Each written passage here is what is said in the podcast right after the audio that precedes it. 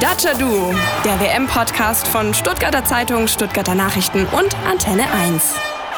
Die Spannung ist greifbar, die WM beginnt und wir sind am Start mit der zweiten Folge unseres Podcasts. Das Dacia Duo ist am Start. Philipp Meisel, grüß dich. Servus, grüß dich, Chris. Und äh, Christian Pavlic, meine Wenigkeit, freuen uns, euch äh, durch die aktuellen Entwicklungen rund um die Fußball-WM in Russland zu begleiten. Es ist jede Menge passiert und das auch schon vor dem unmittelbaren Start des Großturniers. Ähm, wir haben für euch einiges vorbereitet heute, gucken natürlich äh, zuallererst auf die deutsche Nationalmannschaft, die frisch eingetroffen ist in ihrem WM-Quartier in Vatutinki, hören dazu noch unseren Kollegen Marco Seliger, der vor Ort ist. Ja, und dann ähm, gucken wir uns ein bisschen die Gegner an des deutschen Teams, versuchen mal in so einem kurzen Rundumschlag die WM-Gruppe des äh, DFB-Teams mal zu analysieren. Ähm, und dann haben wir ganz, ganz frische News aus Spanien. Philipp, da kümmern wir uns auch noch drum. Richtig, wir haben ein dickes Themenpotpourri heute vorbereitet und auch wenn es mir stimmlich ein bisschen äh, nicht so gut geht nach längerer Krankheit, denke ich, werden wir ein ordentliches Tänzchen auf das Podcast-Parkett legen heute, oder Christian? Absolut. Ein bunter Blumenstrauß, äh, der euch erwartet. Äh, wir schauen dazu noch ein paar Geheimtipps auf ein paar Spieler, die man sich vielleicht angucken sollte. Der erste Blick richtet sich aber wie immer natürlich äh, auf die deutsche Nationalmannschaft. Frisch eingetroffen in Russland in Vatutinki. Und ähm, da würde ich sagen, hören wir uns doch gleich mal als erstes an, was der Kollege zu berichten hat, oder? Richtig, hören wir rein. Wissenswertes aus Watutinki.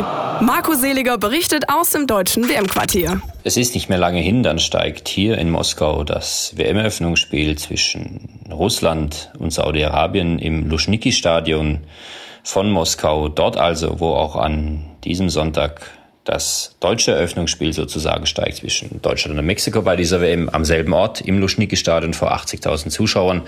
Viele Mexikaner, viele Deutsche werden da sein. Ja, und die Mannschaft ist gelandet in Moskau. Vnukovo, so heißt dieser Flughafen im Südwesten, wo auch das Quartier in Vatutinki, in diesem sagenumwobenen Vatutinki ist. Das Quartier also, um, den, um das es Fichten, um das es Birken, um das es viel Wald gibt und natürlich kein Meer. Das wiederum wünschte sich Joachim Löw so sehr, wie schon 2017 beim Confed Cup und 2014 vor allem beim Titelgewinn in Brasilien bei der WM, als das sagenumwobene Campo Bahia ein Grundstein war für den Titel in Brasilien. Jetzt in Russland also soll es wieder klappen und es gibt einige Baustellen in der deutschen Mannschaft. Die eine, die größte, heißt Mesut Özil und sie heißt auch Ilkay Gündogan. Der Fall Erdogan, das umstrittene Foto mit dem türkischen Staatspräsidenten, sie lässt die Nationalmannschaft nicht los. Sie hat es im Gepäck nach Russland. Die große Frage wird sein, wie die Mannschaft diese negativen Stimmungen, wie sie diesen Ballast abschütteln kann im ersten Spiel gegen Mexiko. Das wird die große Frage sein im Luschniki-Stadion. Allerdings es muss gesagt werden, dass die deutsche Mannschaft sportlich das Potenzial hat, diese Gruppe nach wie vor natürlich souverän zu gewinnen. Gegen Mexiko, gegen Schweden und gegen Südkorea. Das sind keine Gegner, vor denen man Angst haben muss. Joachim Löws Jungs, sie werden vermutlich wieder da sein auf dem Punkt. Das hat der Trainer schon aufbewiesen, das haben die Jungs bewiesen. Sie haben jetzt noch ein paar Tage Zeit im Watutingi, da lenkt sie zumindest auch mal nichts ab, außer der Fichtenwald, sich den Grundstock zu legen für das große Eröffnungsspiel aus deutscher Sicht am Sonntag im Luschniki-Stadion gegen Mexiko. Ich in meinem naiven Glauben bin mal guter Dinge, dass das alles gut gehen wird. Gegen Mexiko, aber auch in der gesamten Gruppe gegen Schweden und gegen Südkorea. Bis dann, Nastrovje aus Watutinki-Moskau. Ja, der Kollege Seliger hat einen äh, ja, Punkt angesprochen, der sicherlich nicht wegzudiskutieren ist. Das ganze Gate um Erdogan, um Özil, um Gündogan, das ist einfach ein ganz großes Thema und was liegt maßgeblich daran, dass der DFB wieder einmal, wie so oft in solchen äh, Großnachrichtenlagen, ein miserables äh, Krisenmanagement an den Tag gelegt hat. Ja, wer, wer, sich erinnert, das Spiel gegen Saudi-Arabien, als Bierhoff im Vorfeld mit Hitzelsberger und Bommes versucht, das Ganze in Basta-Manier vom Tisch zu wischen. Ja. Ähm, da hätte man einfach anders agieren müssen. Ja, jetzt kriegst du es einfach nicht mehr los und äh, ich bin gespannt, ob dieser Rucksack tatsächlich dann irgendwann abzustreifen ist und der Fichtenwald sein etwas Gutes tut für die deutsche Nationalmannschaft. Wird sich zeigen am Sonntag. Ich muss tatsächlich sagen, ich bin sehr begeistert, ob der botanischen Kenntnisse des Kollegen Marco Seliger vor Ort. Er hat sich schon mal schaut, umgeschaut auf jeden Schaut Fall. sich gleich mal Flora und Fauna an. Aber zurück äh, zum Ernst der Lage. Das ist tatsächlich natürlich sehr, sehr ungünstig gelaufen. Und ich frage mich, bei all den PR-Maßnahmen und Kampagnen, die der DFB in den vergangenen Jahren gefahren hat, da müssen doch so fähige Leute äh, dort tätig sein und am Start sein, die wissen, dass es mit ähm, Totschweigen einfach nicht geht. Dass es mit diesem, ja, wir drehen mal Däumchen und warten, was passiert, dass das nach hinten losgeht. Und trotzdem, ähm, es ist natürlich so, das Kind ist in den Brunnen gefallen, das Foto existiert und ich muss ganz ehrlich sagen, bei Ilkay Gündogan, der hat es vielleicht noch einigermaßen irgendwie versucht. Für Mesut Özil, das finde ich schon fast tatsächlich fast schon skandalös. Also einfach sich so rauszunehmen, aber dann immer noch fleißig Instagram-Posts. Jetzt hat er gestern noch schön was auf Kyrillisch rausgejagt. Ja, das macht ja alles schön die Agentur, das macht ja nicht er. Ja, natürlich, das macht natürlich er nicht persönlich, aber ich frage mich natürlich, äh, wenn man doch schon merkt, dass das nicht gut ankommt und dass es eben Reaktionen gibt, dann wäre es meinetwegen auch noch in diesen Tagen meinetwegen auch noch 48, 24 Stunden vor dem Spiel vielleicht ein Zeichen sogar noch irgendwas zu bringen, aber das wird äh, nicht passieren. Und trotzdem sage ich dir, Philipp, eins. So wie ich hier die Öffentlichkeit wahrnehme, in Deutschland zumindest, ja, die Mannschaft ist abgereist und die ist jetzt äh, vor Ort, die ist jetzt einigermaßen abgeschottet, haben wir gehört von unserem Kollegen wenn die dieses erste Spiel, und davon ist ja irgendwo auszugehen, 3 zu 0 gegen Mexiko gewinnen, dann ist dieses ganze Land wieder schlandisiert. Dann wird über die gute Leistung von Thomas Müller gesprochen, möglicherweise. Und ich glaube wirklich, dass, wenn dieses erste Spiel erfolgreich verläuft, dieses Thema versandet. Und dann, aber erst dann hat der DFB das erreicht, was er vielleicht wollte. Das ist so ein bisschen meine Prognose. Also ich glaube, darauf spekulieren sie sogar.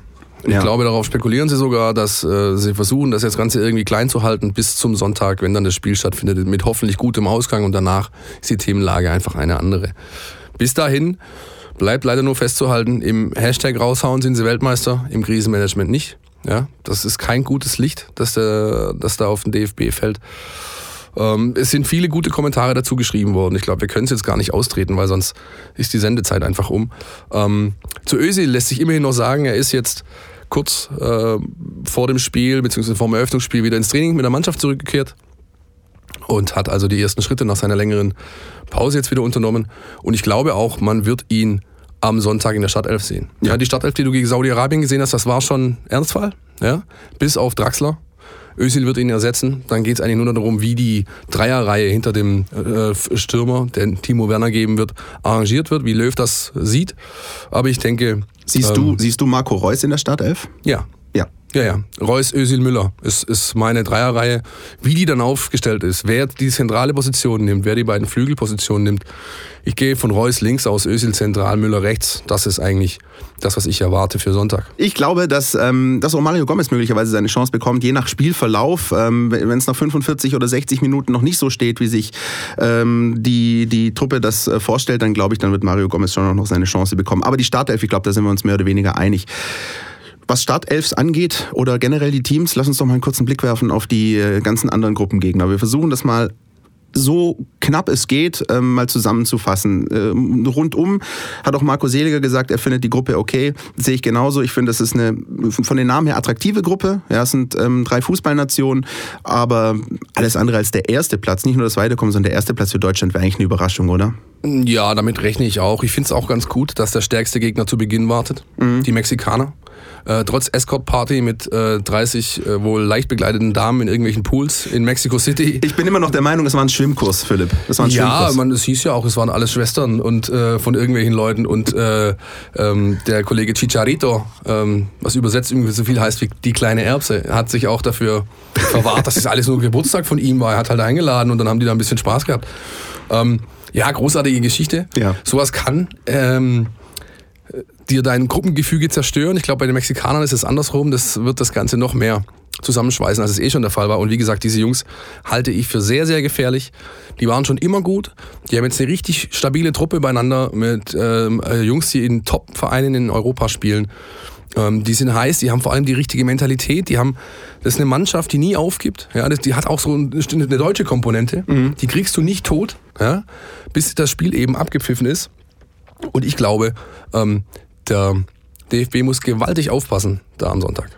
Der zweite Gegner ist dann Schweden. Ähm, das ist aus meiner Sicht, ähm, du sagst, Mexiko ist der schwerste. Ich befürchte, auch in der Tradition der Vorrundenspiele der deutschen Nationalmannschaft in der jüngeren Vergangenheit, das könnte ein kompliziertes Ding werden. Ähm, wenn es positiv läuft, dann kann es meiner Meinung nach das Spiel von Timo Werner werden, weil du da mit diesen kleinen, flinken Spielern punkten kannst. Aber mein Tipp ist, um es mal kurz zu machen, Deutschland geht mit sieben Punkten durch und im zweiten Spiel kommt dieses klassische 0-0. Das ist ja so ein bisschen, dieses zweite Spiel ist das komplizierte. Schweden, wir haben das gesehen, die haben es gegen Italien in den Playoffs geschafft, äh, haben da dieses 0-0 in Mailand gehalten, haben natürlich ein paar äh, gefährliche Spieler, allen voran Emil Forsberg, kennen wir aus der Bundesliga von RB Leipzig ist Schweden so ein bisschen, ja, für mich der Geheimtipp. Also ich glaube, dass natürlich zwischen Schweden und Mexiko sich so um den zweiten Platz drehen wird. Sie vollkommen anders. Okay. Ja, also ich sehe, dass der Mannschaft in der, diese Post-Slatan-Ära quasi ähm, Gutes widerfahren ist. Man merkt, die sind besser als die letzten Jahre, weil eben diese, diese, dieser Löwe vorne dran fehlt, der ja. da auch vieles dominiert hat, der da eigentlich Nationaltrainer und äh, Spieler Nummer eins war. Das hat ihnen gut getan, aber es geht ihnen die Qualität ab. Mhm. Ja, ich habe das Spiel gegen Panama gesehen in der Vorbereitung jetzt. Ähm, da, da sind ja die Füße eingeschlafen ja, und da haben die nicht gepokert. Das war auch die, die, die volle Kapelle, die sie da auf dem Platz gelassen haben. Ähm, sie haben relativ Probleme im Spielaufbau, äh, sind hinten mit dem Krankwist äh, wackelig, weil langsam und alt. Das ist aber ähm, doch nichts Neues bei Schweden. Nee, eben nicht. Ja. Und sie haben im Endeffekt nur einen Spieler, der so ein bisschen den Unterschied ausmachen kann. Der ist bekannt aus der Bundesliga. Das ist Emil Forsberg von RB Leipzig. Das ist ihr Verbinder. Das heißt, alles, was von hinten rausgeht, kommt äh, über Forsberg dann ins vordere Drittel. Wenn du es also schaffst, diesen jungen Mann in irgendeiner Form aus dem Spiel zu nehmen, hast du die Schweden im Sack und ich glaube nicht, dass es auf 0-0 rausläuft. Okay, bei Mexiko-Schweden sind wir ein bisschen anderer Meinung. Sind wir uns einig, was Südkorea angeht? Das wird wohl der schwächste Gegner in der Gruppe sein, oder? Ja, das sehe ich so. Das sehe ich so. Das ist zwar die große Unbekannte, weil man relativ äh, wenig von der Mannschaft weiß. Viele spielen auch noch äh, zu Hause. Sie haben einen internationalen Top-Star, Top, ähm, Top-Star mit äh, äh, Jungmin Son, der früher Hamburg gespielt hat, jetzt bei Tottenham Hotspur ist. Ja. Ähm, sie haben einen ganz, ganz interessanten Mann, ähm, den ich so für so eine Art so Player to Watch halte. Der hat bei RB Salzburg gespielt, der. Der ist Huang, 22-jähriger äh, Stürmer, sehr dribbelstark, sehr technisch versiert. Aber insgesamt geht dieser Mannschaft die Qualität ab, um wirkliches Wörtchen um den zweiten Platz mitzureden. Und nur um den zweiten Platz geht es für die anderen drei Mannschaften. Ja, also gut, das äh, denke ich, sehe ich auch so hängt natürlich tatsächlich viel von diesem ersten Spiel gegen Mexiko ab. Ich glaube, wenn ähm, das für die deutsche Mannschaft ähm, erfolgreich bestritten wird, dann, dann sollte es da gar keine Probleme geben. Dann kannst du dir theoretisch auch gegen Schweden so einen kleinen Ausrutscher leisten, auch wenn du da andere Meinung bist. Ich glaube, das wird ähm, unterm Strich, unterm Strich ähm, sollte die Gruppe kein Problem darstellen. Ein Problem allerdings hat die spanische Nationalmannschaft. Ganz kurz vor Beginn des Turniers. Was ist denn da passiert? Um Himmels Willen, Trainer-Rauschmiss äh, ganz, ganz kurz vor dem ersten Spiel gegen Portugal. Querpass, der Kommentar der Redaktion. Ja, so kann man es natürlich auch machen. Der spanische Fußballverband hat sich zwei Tage vor dem ersten WM-Spiel gegen Portugal von seinem Nationaltrainer Julen Lopetegui getrennt, was natürlich ein Erdbeben im fußballverrückten Spanien ausgelöst hat. Denn der Weltmeister von 2010 ist mit großen Ambitionen nach Russland gereist. Nun steht er aber ziemlich erschüttert da. Doch der Verbandspräsident Luis Rubiales hat sich zu dieser Entscheidung gezwungen gesehen, nachdem Real Madrid gestern verkündet hatte, dass Lopetegui neuer Trainer der Königlichen wird. Dabei liefen die Verhandlungen wohl nicht auf die feine spanische Art. Lopetegui nutzte eine Ausstiegsklausel in seinem Vertrag, und Real überrumpelte den Verband mit dem öffentlichen Machen der Personalie. Auch das war also eine Frage des Timings. Hinter den Kulissen muss es wohl zwischen Verband und Verein mächtig gekracht haben. Den Schaden hat nun die Nationalmannschaft. Sie muss bei der WM zeigen, dass sie einerseits fein passen kann, andererseits aber auch über großen Zusammenhalt verfügt. Eine Mammutaufgabe für jeden Spieler. Das war die Einschätzung von Carlos Ubina, unser spanischstämmiger äh, ja, Redaktionsmitglied quasi, der sich viel um den VfB kümmert, aber natürlich auch immer ein Auge in die Heimat hat ja, und ganz genau verfolgt, was bei der Furia Roja da so alles passiert. Ähm, ja, ich denke, er hat ähm, ähm, alles Wichtige eigentlich schon angesprochen. Jetzt hat der spanische Verband da sich ein richtiges Ei gelegt ja, hat aber dann auch gleich Stunden später reagiert mit der Vorstellung von Fernando Hierro, mhm. ehemaliger Kapitän von Real Madrid. Muss ein Riesenmotivator sein. Ja, und äh, die Mannschaft ja, wird zeigen, ob sie es umsetzen kann. Ähm, intern war es wohl tatsächlich so, dass noch die, die, die Führungsspieler versucht haben, den Verbandspräsidenten umzustimmen und zu sagen, hey, mach da bitte keinen Quatsch. Äh, hat wohl nicht funktioniert. Und ähm, jetzt müssen wir halt gucken. Ich kann mir vorstellen, dass eine Trotzreaktion erfolgt. Wenn diese aber nicht erfolgt, dann ist die Entscheidung der finale Knockout für die, für die Mannschaft. Also wenn man ganz frisch so ein bisschen in die sozialen Medien reinguckt, auch bei den spanischen Medien, da ähm, bildet sich bei den Fans so eine jetzt erst Rechthaltung. Also da scheint so dieses, Hierro ist wohl, hat ein sehr, sehr, sehr hohes Ansehen in Spanien, gilt wie gesagt als großer Motivator und auch unser Kollege, ich glaube, das dürfen wir verraten, Carlos Ubina hat auch gesagt so, ja, schaffen wir es halt so. Also ja, dieses, das ist der Tenor auch bei den, äh, bei den Medien ja. in Spanien. Ja, wird sich halt zeigen, was das wert ist. Ja. Die spielen ja, wann, gegen wen? Was die spielen direkt, die, direkt am, am äh, zweiten Tag gegen Portugal. Ja, also, also, dann haben sie gleich auch ein schönes, den Europameister, den amtierenden vor der Brust. Da bin ich mal gespannt. Ja, für die Spanier spricht natürlich, dass sie in der Gruppe, klar, neben Portugal haben sie aber noch zwei machbare Gegner. Also da sollte zumindest der Sprung in die K.O.-Runde eigentlich kein Problem darstellen. Passen verlernst du ja auch nicht äh, in wenigen Tagen. Den Sprung in die K.O.-Runde schafft sicherlich nicht Marcin Kaminski vom VfB Stuttgart. großartig, Herr Meisel, großartig. Danke, ich habe vor dem Größten gelernt. Vielen ja. Dank. Nein, äh, das ist natürlich eine bittere Geschichte. Ja. Ganz ehrlich. Ja, wir hatten letzte Woche schon drüber gesprochen. Da war alles so, ja, geht er jetzt mit, geht er nicht mit? Ja, er geht mit, weil der Glick sich so verletzt hat, der Kapitän der Polen, dass es nicht geht. Dann auch ganz kurios, die Polen war ja in, in Südfrankreich im, im Trainingslager. Dann Glick ist der Kapitän auch von Monaco, vom AS Monaco. Dann hat die, ähm, die medizinischen, ja, wie soll ich sagen, äh, ähm, Behandlungen als auch die finale Freigabe, die er jetzt wieder erhalten hat, hat der Vereinsarzt von Monaco gegeben. Ja, die, die polnischen, polnischen Mediziner sind anscheinend nicht so, mhm. Keine Ahnung, ja, auf jeden Fall. Für Martin heißt es jetzt, schade, schade. Ich finde es sehr bitter. Also Urlaub, gerade ne? weil wir haben uns letzte Woche darüber unterhalten, wie sehr man sich darüber gefreut hat. Ich finde einfach dieses Hin und Her jetzt irgendwo ja, auch so ein bisschen. Spieler ist das natürlich, ist es natürlich einfach nur heftig. Ja, also das ist versetzt sich in seine Lage. Ja. Ja, das heißt, du bist da irgendwie, du bist auf Abruf irgendwie zehn Tage hü, hü hot, hü hot, hü hot. Am Schluss äh, gibt dann irgend so ein dahergelaufener Mediziner vom aus dem Fürstentum, dann sagt ja, der kann doch kicken. Dann kannst du jetzt in Urlaub fahren. Ähm, andererseits äh, ganz aus VfB-Perspektive jetzt gesprochen. Ich finde es nicht schlecht, weil er es einfach dann erholt äh, zum Vorbereitungsstart einsteigen kann. Der hat natürlich, ähm, ja, der ist mittlerweile der Elder Statesman beim VfB. Ne? Du hast Baumgartel, du hast Kempf, du hast Pavard, alles die, die jungen Hunde mit äh, 21, 22, 23. Der Gaminski mit seinen mit, äh, mit Mitte 20 ist schon der, der alte Hase. Und ich glaube, ähm, es wird ihm nicht gut, äh, also es wird ihm nicht, äh, nicht schaden, wenn er über diese Mentalitätsgeschichte, die ihn da jetzt widerfahren ist, rüber wegkommt. Wenn er so ein bisschen diese jetzt erst recht Mentalität entwickelt, genau. wie die Spanier jetzt vielleicht. So, vielleicht, vielleicht hilft genau. ihm was. Und vielleicht hilft das dann auch, und das wäre natürlich zu wünschen, dem VfB in der kommenden Saison. Ja, was es aber noch zu beachten gibt bei der WM, sind so ein paar Geheimtipps. Die haben wir so ein bisschen rausgesucht. Ne? Klar, die Spanien, Portugal weiß jeder, Deutschland, Mexiko. Wir gucken uns die Spiele alle an. Wir haben uns jetzt mal Gedanken gemacht und ein paar Spieler rausgesucht, auf die ihr vielleicht ein Auge werfen könntet. Ja. Auch abseits sozusagen der, der Klassiker oder der, der großen äh, Fußballspiele. Da hast du ein paar Namen rausgesucht. Richtig, Philipp. ich habe so genannt äh, sechs Players to watch. So habe ich mir rausgesucht. Also Spieler, auf die ihr draußen ein Auge haben könnt, die ähm, noch nicht den ganz riesigen Durchbruch international erreicht haben, nicht die ganz bekannten Namen, aber die jetzt bei der WM so für Aufsehen sorgen können. Zuallererst möchte ich äh, da den Pione Sisto nennen. Das ist ein Däne, 23 Jahre alt, spielt bei Celta Vigo in Spanien, ist ähm, gebürtiger Uganda, mhm. kam also mit, äh, Uganda sagt man, ich denke mal so, ähm, kam mit zwei Monaten als, als, also auf dem Arm seiner Mutter sozusagen, ähm, als Flüchtlingskind nach Dänemark, ähnliche Geschichte wie Chatak Akolo, so ein ja. bisschen vom ja. VfB, ähm, hat sich dann in Dänemark ähm, äh, über den FC Midtjylland, ja, der jetzt auch gerade wieder Meister geworden ist, so in, in, in die Profiliga hochgearbeitet, wurde damit 20 schon Spieler des Jahres in Dänemark. Das muss man auch erstmal schaffen. Ist auch die Riesentalentschmiede in Dänemark. Äh, Richtig, genau. Ja. Und ähm, hat seit 2014 die, die Staatsbürgerschaft von Dänemark, ist ein linker Flügelspieler, offensiv, trippelstark, wuselig. Ähm, ich denke, das ist einer, der ja jetzt in die, in die Liga aufsteigen könnte von internationalen Stars. Hat momentan einen Marktwert von 15 Millionen. Ich glaube, da kommen ein paar dazu in Russland. Dänemark in der Gruppe unter anderem mit Frankreich. Wird also sehr, sehr spannend, das zu beobachten, wie die sich da schlagen. Peru auch noch dabei, eine sehr interessante Mannschaft, ja. Richtig, absolut. Ähm, interessant ist auch Alexander Golovin.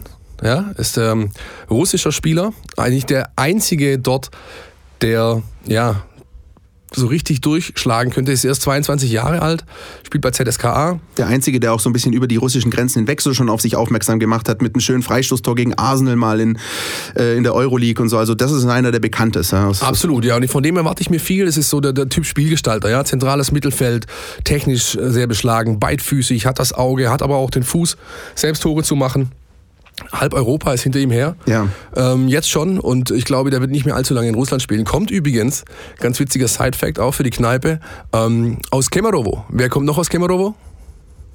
Nicht Helene Fischer. Nein, aber Andreas Beck. Ja, richtig. Stimmt. Ja.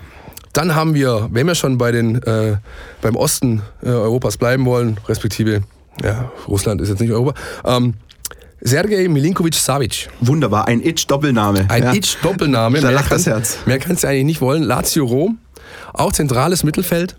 Ähm, hat äh, als Kapitän der Serben äh, die U20-WM gewonnen 2015. Sein Spitzname ist der Sergeant, komischerweise, ich weiß nicht, wie man da drauf kommt. Ähm, ja, hat eine bärenstarke Saison in der Serie A gespielt, ähm, ist so der Chef im serbischen Mittelfeld und da spielen so Leute wie Nemanja Matic, beispielsweise Manchester United, das ist auch nicht zu verachten, so, das ist eigentlich ein ganz guter Kicker. Absolut. Aber er ist mit seinen, mit seinen 23 da schon der Boss. Und äh, auch ganz interessant, Lazio hat anscheinend ein 100 Millionen Euro Angebot für den jungen Mann abgelehnt. Ähm, sein Marktwert laut Transfermarkt beläuft sich momentan auf 90.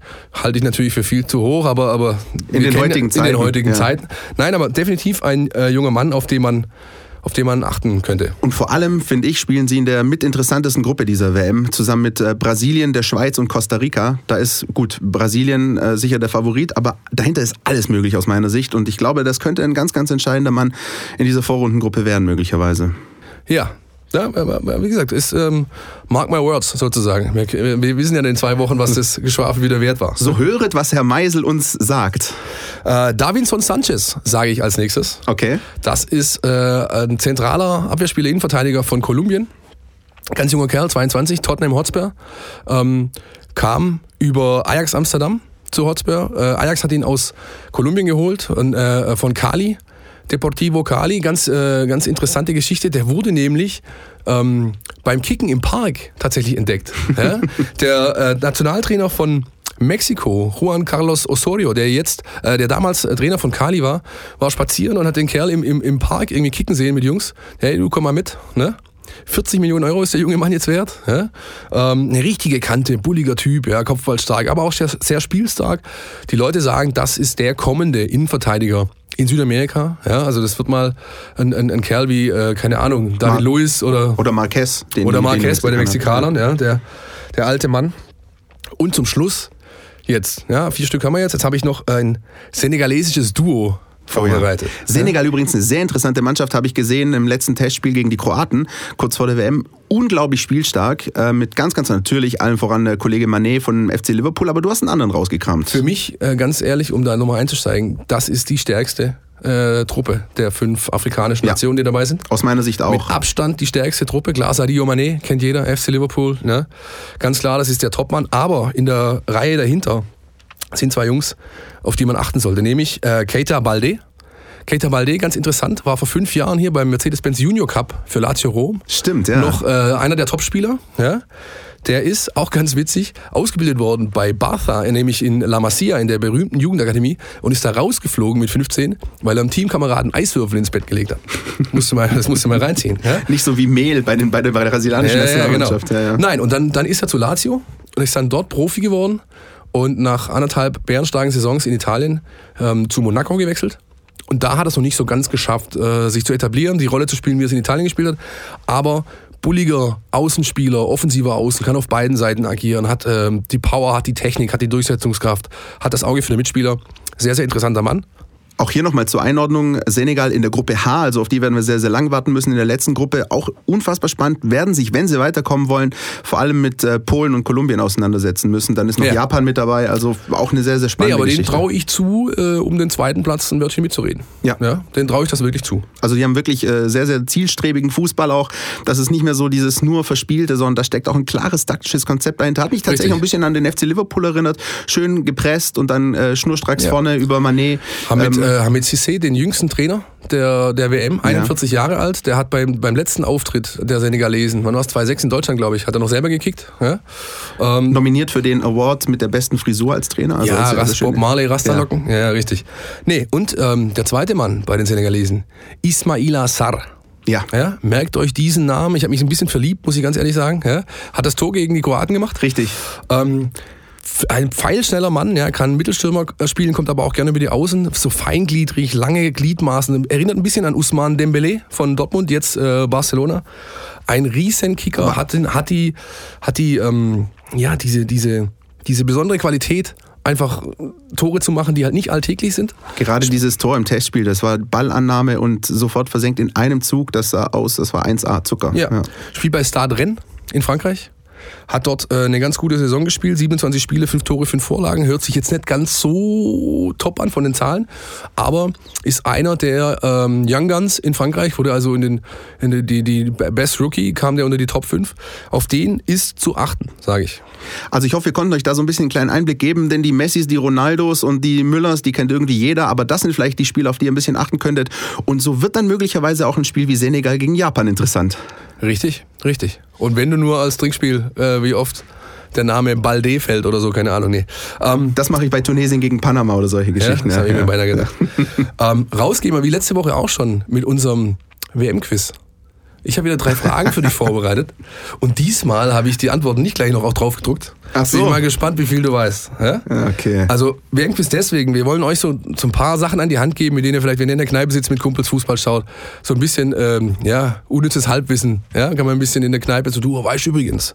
Es geht nicht nur darum, den Pavlic bloßzustellen. Nein, nein natürlich. Nein, das nein. ist ein angenehmer Nebeneffekt, aber. Ja. Ne. ähm, pass auf, Spitzname der mexikanischen Nationalmannschaft. Der lautet wie? Das reimt sich sogar El Tri. Ja, das, das weiß ich tatsächlich. Das war auch die einfache Einstiegsfrage. Ja, okay, ja, gebe ich zu, gebe ich zu. Wobei generell so diese, diese Spitznamengeschichte eigentlich auch ganz interessant ist. So jede Nationalmannschaft hat so einen eigenen Spitznamen. In den meisten Fällen ist es eigentlich sowas wie Auswahl übersetzt. Ja, ja aber die Löwen so, vom Atlas beispielsweise. Wunderbar. die Super Eagles finde ich klasse. Eagles, Nigeria, klasse. Ja.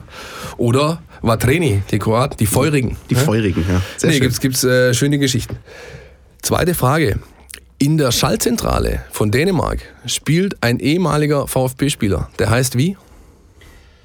wenn ich jetzt nicht ganz falsch liege, es ist nicht Jesper Grönkjer, der auch mit nee, der VfB spielt schon nicht, hat. Der spielt schon nicht mehr international aber, für Dänemark. Aber ein Spieler, der beim VfB, finde ich, oft sehr unterschätzt war und jetzt doch eine bemerkenswerte Karriere hingelegt hat, William Quist. Richtig, der Kapitän des FC Kopenhagen. Ja. Ja, also einfach ein Metronom, ja, so ein klassischer äh, Verbindungsspieler, der über den einfach das komplette Spiel läuft, der die Takte, den Takt vorgibt, der das Spiel schnell macht, langsam, verzögert, der die Leute richtig einsetzt. Frage ich mich gerade, war der einfach zur falschen Zeit beim VfB?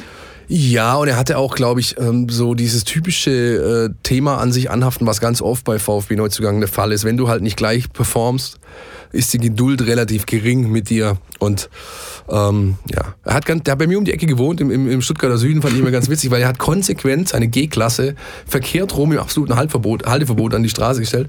Und wenn du auf seinem Armaturenbrett lag quasi so ein weißer Zettelwald an Strafzetteln, der hat einfach immer nur abgerissen, reingelegt, zack, fertig. Wahrscheinlich hat er, als er das Auto abgegeben hat nach seiner Zeit beim VfB, die Strafzettel gleich drin mitgelassen. Hier, komm, Verein kannst du auch noch mitbezahlen. Nee, großartig. Grandios, ja. Letzte Frage. Bitte. Die ist jetzt echt schwierig. Ja? Mhm. Wie viele Spieler, die aktuell bei der WM sind, aus allen Kadern, also die 763 Spieler oder was, die, diese, diese, die, die, die dort gerade aktiv sind oder gemeldet sind, wie viele von diesen Spielern haben in der letzten Saison in Deutschland ihr Geld verdient? In Deutschland, also explizit nicht nur erste Liga, sondern auch zweite oder sonst wo in Deutschland. Okay, puh. Ähm, ja gut, es gibt natürlich äh, auch Zweitligisten, die wahrscheinlich irgendwie mal dabei sind.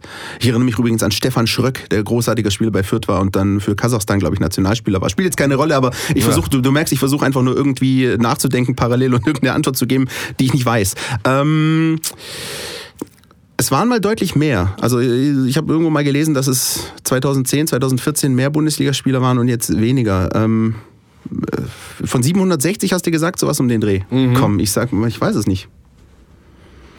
Es sind 52. 52? Das Nur 52, richtig. Ja.